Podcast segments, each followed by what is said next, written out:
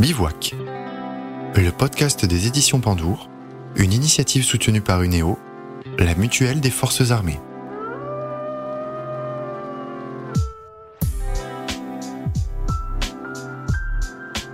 À tous et toutes, ravi d'être avec vous pour ce deuxième épisode de Bivouac, le podcast de toutes les aventures. Chaque mois, on pose notre sac à dos au bivouac avec un invité qui nous raconte l'aventure de sa vie entre récits de voyage et d'aventure, histoire extraordinaire et volonté hors du commun. Je vous propose aujourd'hui de rencontrer Ludovic Hubler. Cet entrepreneur français a décidé de partir faire le tour du monde à la fin de ses études, mais pas n'importe comment. Pour se déplacer, il a choisi de le faire en stop. Un voyage étonnant qui a duré 5 ans, 170 000 km au compteur, 1300 conducteurs de camions, voitures, voiliers, bateaux et brise-glace confondus, 59 pays traversés. Il nous raconte ce soir son aventure au bivouac.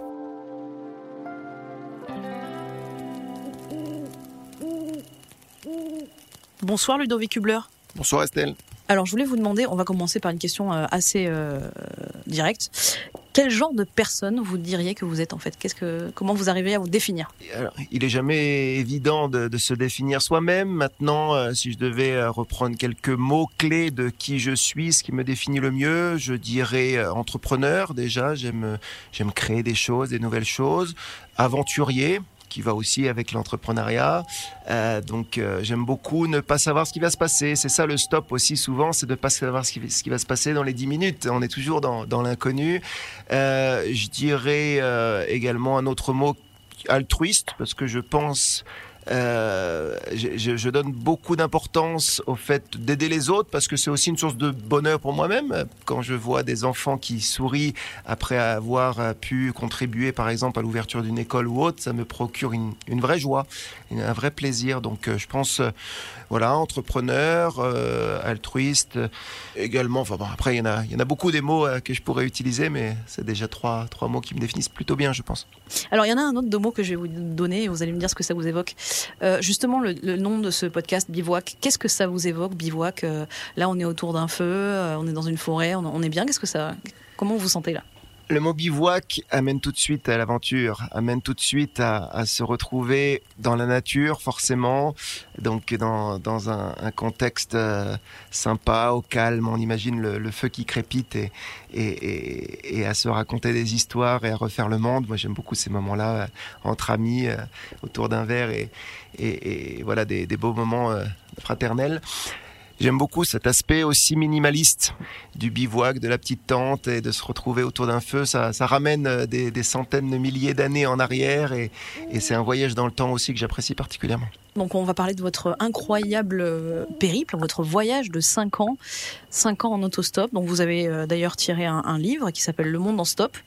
Euh, alors moi je l'ai en édition pocket, mais euh, il me semble qu'il existe en fait dans une édition, euh, c'est l'édition Géorama où il a été publié, très bien écrit. Enfin on, apprend un tas de choses. Vous racontez votre votre histoire quasiment presque comme un journal intime. Enfin, en tout cas, c'est très bien détaillé. Tout est chronologiquement expliqué avec un plan.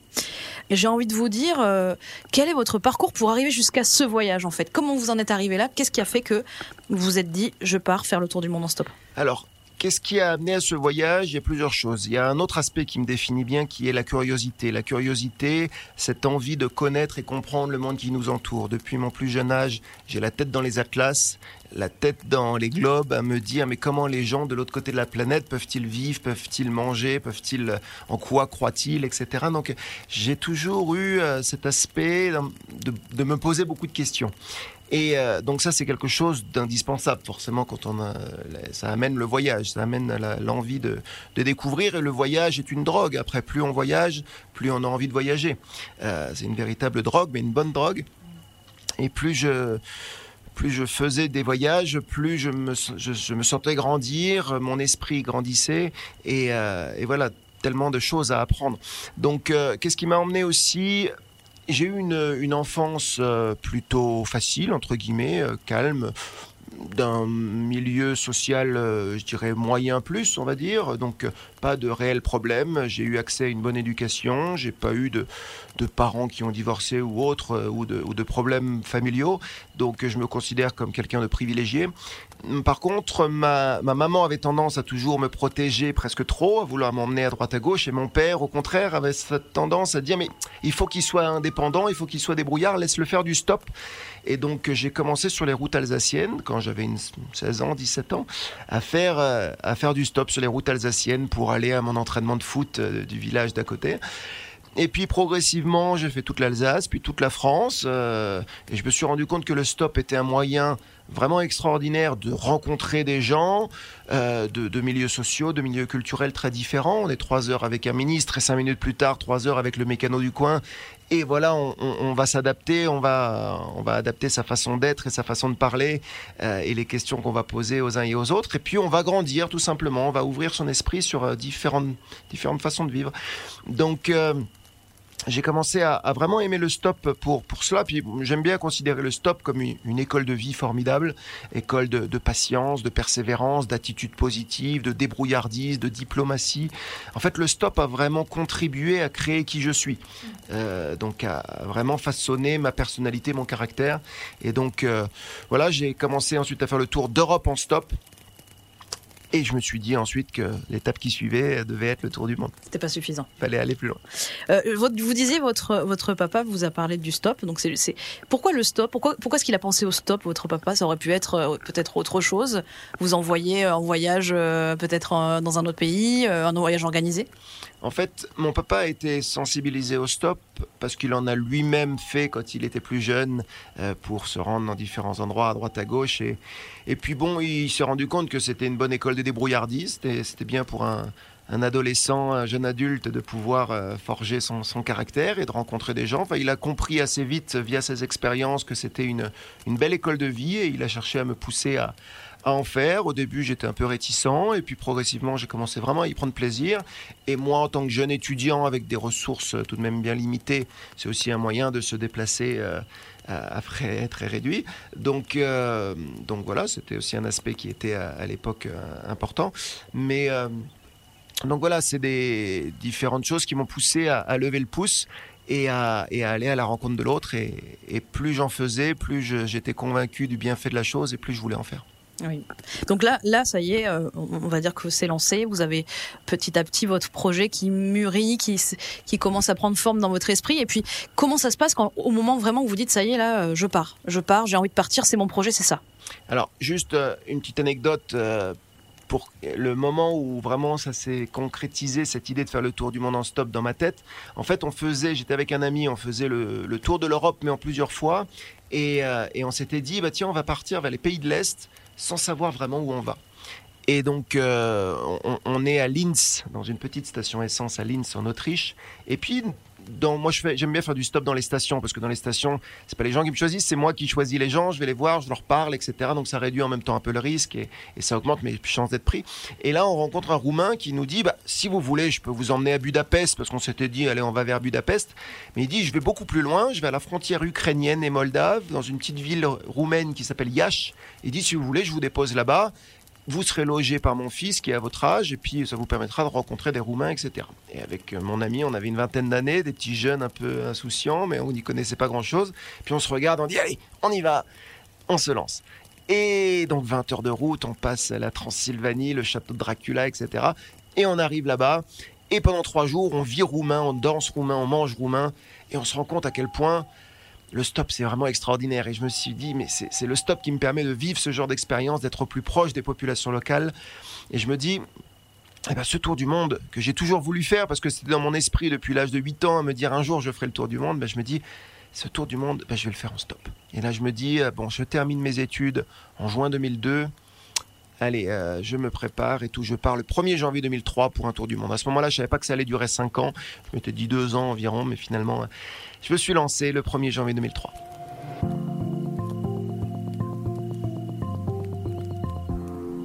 Alors là, on arrive maintenant, vous le disiez, à janvier 2003. Euh, vous avez pris votre décision.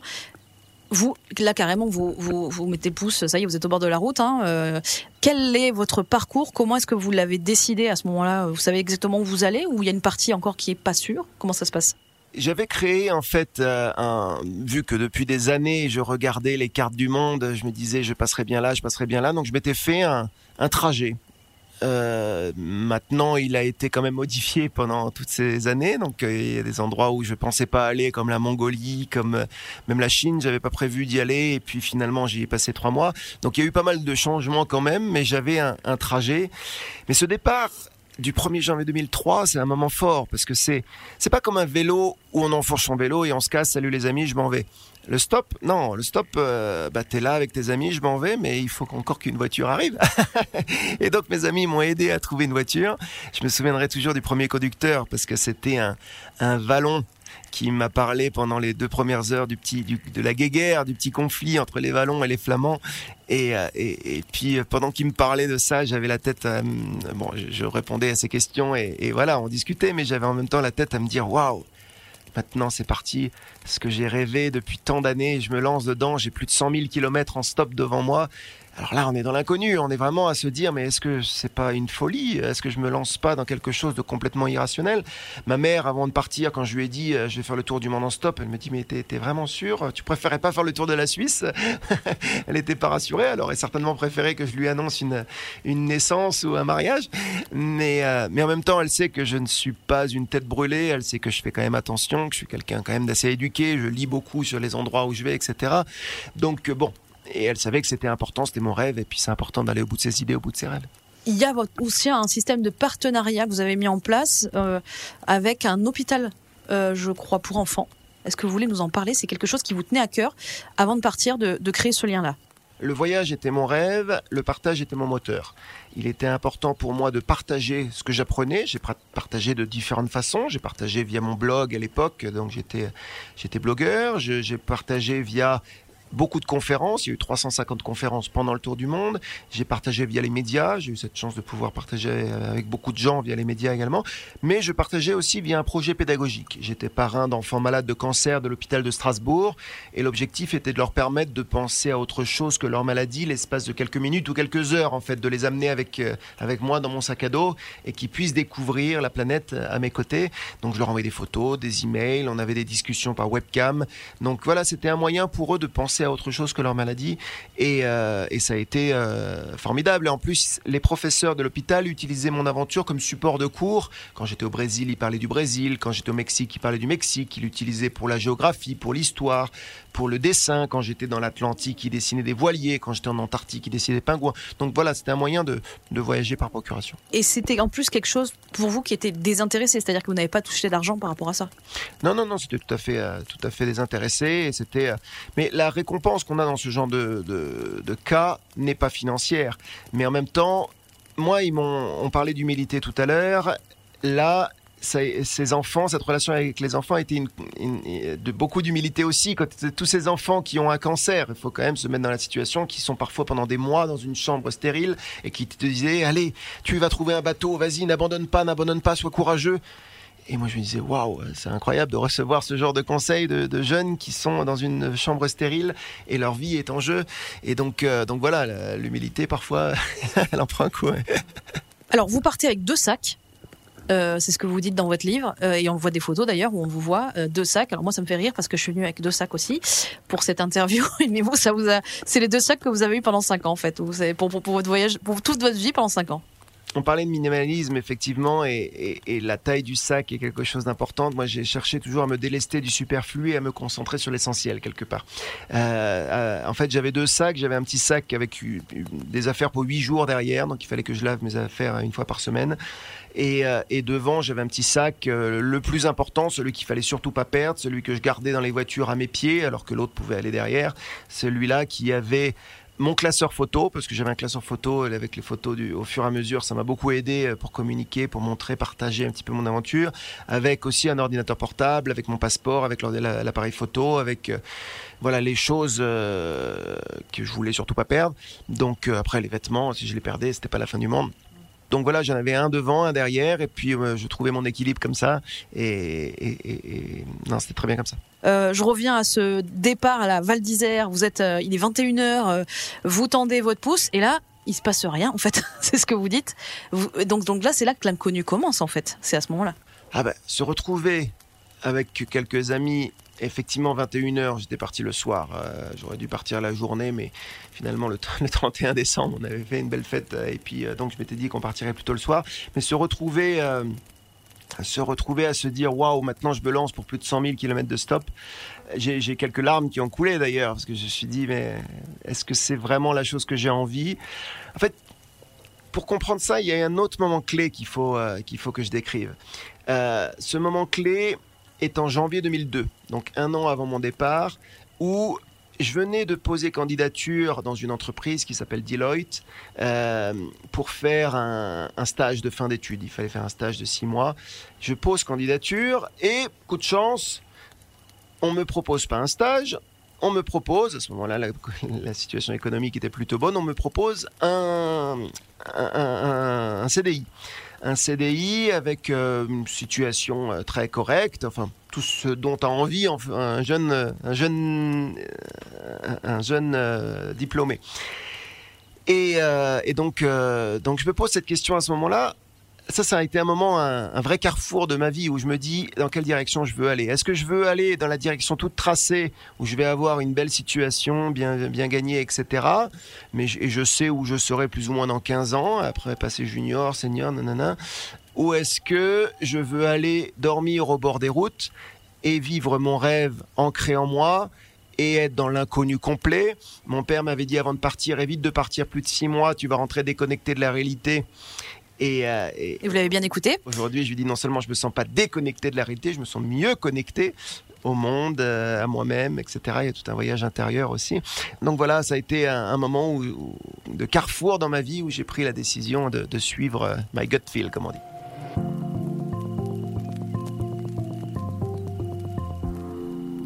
Puisqu'on parle de 5 ans, c'est en fait c'est carrément une tranche de vie finalement, euh, c'est 5 ans. Euh, et vous le dites d'ailleurs, euh, c'est 5% de votre vie en fait, c'est ça que vous le voyez comme ça? Vous vous dites, euh, bon après tout, j'ai envie de consacrer 5 ans de ma vie, 5% de ma vie à ça. Je pense que la vie est faite d'étapes. Euh, donc j'ai eu ma période euh, études euh, et, et, ce tour du monde, pour moi, c'était une étape. Je le considère, c'était un voyage initiatique, c'était une suite logique et nécessaire de ma vie. C'était, en fait, mon école de commerce m'a appris beaucoup de choses mais elle ne m'a rien appris des misères et des richesses du monde. Donc c'était un complément de mon éducation et, donc je le considère effectivement comme, euh, comme mon doctorat de la route avec des professeurs, non pas dans une salle de classe, mais au volant de leur voiture et de leur camion, et tous avaient quelque chose à m'apprendre. Et chacun des conducteurs m'a laissé quelque chose, une, une vibration, une sensation, une information. J'ai appris quelque chose de chacun des 1300 conducteurs et j'aime insister là-dessus. Donc, euh, donc voilà, c'est euh, 5 ans la notion du temps, oui, euh, si je vis 100 ans, ça sera que 5% de ma vie, c'est finalement peu c'est finalement peu parce que voilà aujourd'hui ça me permet de, ça rend ma vie aussi plus intéressante. Ça me permet de mieux comprendre. Quand je regarde aujourd'hui les infos je regarde derrière les simples images de catastrophes quand je regarde un, quand je lis un article sur le Nicaragua eh ben je repense à telle personne qui m'a dit ça euh, j'ai des images dans la tête. Je comprends mieux tout simplement. J'ai un regard plus éduqué sur les choses et, euh, et, ça me permet aussi d'avoir des regards plus nuancés d'avoir euh, voilà de, de, faire attention avant d'avoir un point de vue de bien écouter. Enfin voilà on, a tendance à être plein de certitudes qu'on casse au fur fil du voyage. Donc euh, moi je ne peux que encourager. Quand je parle dans les écoles j'encourage les jeunes à voyager à sortir de leur cadre et à casser leurs idées préconçues justement ces rencontres, vous, vous, en parlez, elles, font, c'est un petit peu l'ADN de ce livre aussi quelque part. C'est là où, on sent que vous euh, vous êtes ému ou, euh, ou en tout cas il y a un échange qui se fait. Il y a, des une, galerie impressionnante de personnages qui sont attachants, euh, émouvants, d'autres qui, font un peu peur aussi d'ailleurs. Vous, euh, enfin, ils font un peu peur. Disons que vous les décrivez de façon très objective avec euh, ce que vous ressentez et quelque part, voilà, on, est, en phase avec vous et on ressent un peu les mêmes choses que vous. justement, vous voulez nous en parler parce qu'il y en a eu qui ont été décevantes aussi, des rencontres un peu tristes dans certains villages. Vous êtes, vous tombez de haut, vous attendiez pas à ça, mais c'est quelque part, c'est ça, c'est là que vous cassez un petit peu peut-être une idée que vous aviez à ce moment-là j'ai eu la, beaucoup de gens ne me croient pas même quand je dis j'ai fait un tour du monde en stop pendant 5 ans et j'ai pas été agressé sérieusement. Donc et j'aime insister là-dessus parce que parce que la plupart des gens quand je leur dis j'ai fait un tour du monde en stop, la première question c'est euh, mais t'as dû être agressé mille fois et tout, t'as dû avoir et c'est voilà, j'ai pas envie de les, les, médias font suffisamment ça, du sensationnalisme entre guillemets, pour que moi je cherche à faire passer un message plus de voilà de fraternité mondiale et, et, j'ai été aidé quand on parle des rencontres. Il y a toutes sortes de rencontres, forcément. J'ai été très touché. Donc, je parlais des, ONG, par exemple, mais enfin, des, des petites assos que j'ai rencontrés, des gens formidables, mais également donc des gens qui ont tout simplement ouvert la, porte de leur voiture ou la porte de leur maison à des moments où j'étais particulièrement soit vulnérable, soit, soit fatigué et autres. Donc voilà, c'est un, vrai, un vrai plaisir d'avoir pu rencontrer tant de, belles de belles personnes. Alors au travers de ces rencontres, comme on, le disait, vous, il y a d'autres sujets aussi que vous abordez, il y a la politique, la religion qui revient assez régulièrement, et en plus là du coup c'est pareil, quelque part vous avez un panel pendant ces cinq ans de toutes les religions possibles presque carrément. Enfin je, je sais, je sais pas, mais en tout cas vous en avez, j'imagine, connu beaucoup. En fait, il y a deux choses qui m'ont particulièrement marqué profondément pendant ce tour du monde, c'est le faible accès à l'éducation, que beaucoup de jeunes dans beaucoup d'endroits euh, n'ont pas eu accès à l'éducation, parce que c'est une chose de l'entendre depuis la France, même de voir des enfants mourir de faim quand tu l'entends à la télé, c'est une chose, quand tu l'as devant toi, tu réagis différemment. Et donc l'accès à l'éducation, c'est quelque chose qui m'a fortement marqué. Et la deuxième chose, c'est l'importance de la religion. Alors, euh, me dire forcément les deux sont liés, mais euh, j'ai eu l'occasion pendant ce tour du monde de croiser une trentaine de formes de croyances. Parce que la, notion de religion est jamais euh, toujours euh, difficile, euh, même entre la, secte et la religion, de faire la, la différence. c'est pas toujours évident. Mais donc plusieurs, euh, une bonne trentaine de formes de croyances. Moi, je suis né chrétien, mais j'ai rencontré euh, donc euh, donc ça peut être quand j'étais en, Afrique, j'ai rencontré plein de musulmans qui m'expliquaient par A plus B pourquoi faut croire dans l'islam. Après, j'ai traversé l'Atlantique, j'ai rencontré des, témoins de Jéhovah, j'ai rencontré des, indigènes, beaucoup d'indigènes qui m'expliquaient qu'il faut croire dans le, le, dieu du soleil, le dieu de la lune. Je suis allé rencontrer les Amish, les Mormons qui m'ont parlé de leurs croyances. Puis j'ai traversé le Pacifique, j'ai rencontré les, les, les, aborigènes qui m'ont expliqué que le monde sortait de ce grand rocher et ils m'ont expliqué leur, euh, leur forme de croyance. Après, je suis allé dans les, en Asie, euh, j'ai rencontré les bouddhistes différents types de bouddhistes parce que les bouddhistes de, de, de, de Thaïlande ne sont pas les mêmes qu'en Mongolie, qui ne sont pas les mêmes qu'au Népal, c'est des, des, branches différentes. J'ai rencontré l'hindouisme aussi qui est complètement différent de l'Inde, euh, et à l'intérieur de l'Inde, il y a mille formes d'hindouisme et qui, qui est différent de Bali et qui est différent d'autres endroits. J'ai rencontré des Zoroastriens, des Bahaïs, etc. Et je me suis dit à la fin, mais qu'est-ce qui rassemble tous ces gens? C'est ce besoin de croire en quelque chose, euh, se dire qu'on n'est pas uniquement sur Terre pour euh, pour travailler, mais qu'il y a peut-être quelque chose. Et donc, euh, et puis j'ai rencontré aussi beaucoup d'athées. C'est une forme de croyance de ne pas croire. Donc donc voilà, ça a été intéressant de, brosser le panorama des, des différentes croyances sur Terre. Et justement, est-ce qu'il y en a une de croyance qui vous a plus touché qu'une autre peut-être? Moi, je me considère plus aujourd'hui déiste, dans le sens à séparer le côté religieux du côté spirituel. J'aime me sentir, euh, j'aime le côté spirituel, me dire qu'il y a quelque chose de plus fort, qu'il y en ait un ou plusieurs. Euh, j'aime pas le côté euh, unicité de Dieu forcément qu'il n'y a qu'un Dieu les, les hindouistes pensent qu'il y en a 33 000 bah pourquoi pas donc j'aime bien ce côté ce, ouais, ce côté de différentes façons d'imaginer le sacré. Et moi, j'aime bien le bouddhisme dans le sens où on insiste sur vivre ses expériences et apprendre de ses expériences. On n'est pas sur un dogme, on est plus sur un apprentissage et la, la religion bouddhiste pousse à l'apprentissage, à vivre des expériences pour en sortir ses propres apprentissages. Et ça, ça me plaît bien. Et j'ai eu cette chance de rencontrer aussi le Dalai Lama euh, pendant ce, tour du monde, qui est pour moi bien plus que le leader des bouddhistes ou même le leader des Tibétains.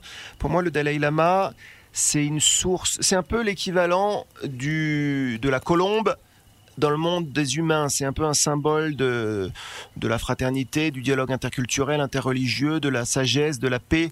Et, euh, j'ai eu cette chance de le, de le rencontrer. Il m'a reçu pendant une dizaine de minutes chez lui à, à, Dharamsala et, et, et, on a beaucoup parlé. On a parlé notamment de, de ma traversée du Tibet. Il était assez euh, curieux de savoir comment s'était passée ma traversée du Tibet. Et puis il rigolait d'ailleurs. Il disait bah, Tu dois rencontrer plein de gens sympas. Moi, je ferais bien du stop avec toi un jour. Je dis, ah bah, j'aimerais bien faire du stop avec vous, moi. ça me rendrait la vie plus facile. C'est plutôt sympa comme compagnon de stop. Ouais. Ouais, ouais. Euh, vous avez d'autres sujets de discussion comme la politique aussi, du coup, qui revient régulièrement? Alors, vous me dites, à un moment donné, vous dites, c'est assez drôle d'ailleurs, vous dites parfois, je préférerais euh, dormir par moins 10 euh, sur le trottoir plutôt que d'avoir à supporter des, discours complètement haineux de la part de mes, de mes hôtes le temps d'un trajet. ça, ça doit pas être facile quand même, hein, il faut prendre sur soi là. Alors, il y a, bon, la politique fait forcément partie de c'est comment gérer un pays et donc forcément quand on va dans un pays on cherche à comprendre dans quel environnement on met les pieds euh, et donc euh, il m'est arrivé, euh, alors j'étais aux États-Unis notamment au moment où il y avait euh, peu après l'invasion de unilatérale en Irak euh, et au moment où George W. Bush a été réélu, ce qui était pour moi assez surprenant et assez, enfin surprenant, je ne sais pas si on peut parler du mot surprenant, mais ça m'avait fait halluciner entre guillemets. Et et donc, effectivement, j'étais parfois dans des voitures à devoir écouter euh, des gens qui étaient sûrs, euh, oui, euh, il faut faire cette intervention, etc. Alors, il faut être dans la diplomatie parce que tu te poses la question, qu'est-ce que je préfère Me retrouver euh, dehors à moins 10, euh, à galérer ou... Donc, j'essayais de faire passer des idées, mais tout en diplomatie, via des questions, etc. Donc, donc voilà, c'était pas toujours facile au niveau de, de la politique, euh, surtout euh, au Texas où tu as des, des, parce que en fait le Texan vote plus que pour le président américain, il vote quelque part pour le président du monde qui a une influence mondiale. Donc euh, l'invasion en Irak a, eu des conséquences dramatiques sur le Moyen-Orient. Donc euh, la plupart des, Texans ne sont pas conscients. Et justement, j'allais vous dire quand quand vous, quittez un pays, quand vous quittez euh, une personne à laquelle vous êtes attaché, parce que évidemment vous créez des liens euh, pendant tout ce voyage, comment ça se passe? Parce que ça doit être très dur quelque part, parce que ce sont des adieux ou vous préférez vous dire que ce sont des au revoir? Comment vous faites? Il est évident que quand on fait un tour du monde en stop comme ça, on crée des relations, mais très superficielles, parce qu'on crée une relation et on repart à zéro, et on recrée une relation et on repart à zéro, que ce soit pour des relations même sentimentales. Euh, on ne peut pas avoir une vraie amie, une vraie copine pendant un tour du monde comme ça, mais euh, voilà, on, doit, on se transforme parfois en robot même, parce qu'on nous pose toujours les mêmes questions, on a tendance à faire les mêmes réponses, et donc, euh, et dès qu'on arrive chez des gens, parce que je l'osais souvent chez les gens, donc là aussi, il faut toujours garder la force et, toujours avec le même enthousiasme d'expliquer de, tout, toute son histoire. Donc, donc voilà, mais après, pour garder contact, il y avait, c'était le début de Facebook à l'époque, les réseaux sociaux, donc on n'était pas encore à, comme aujourd'hui. Ça m'aurait rendu la vie plus facile, c'est sûr. Mais après, j'ai gardé quand même contact avec plein plein de gens rencontrés pendant ce tour du monde que j'ai retrouvé aussi via les réseaux sociaux.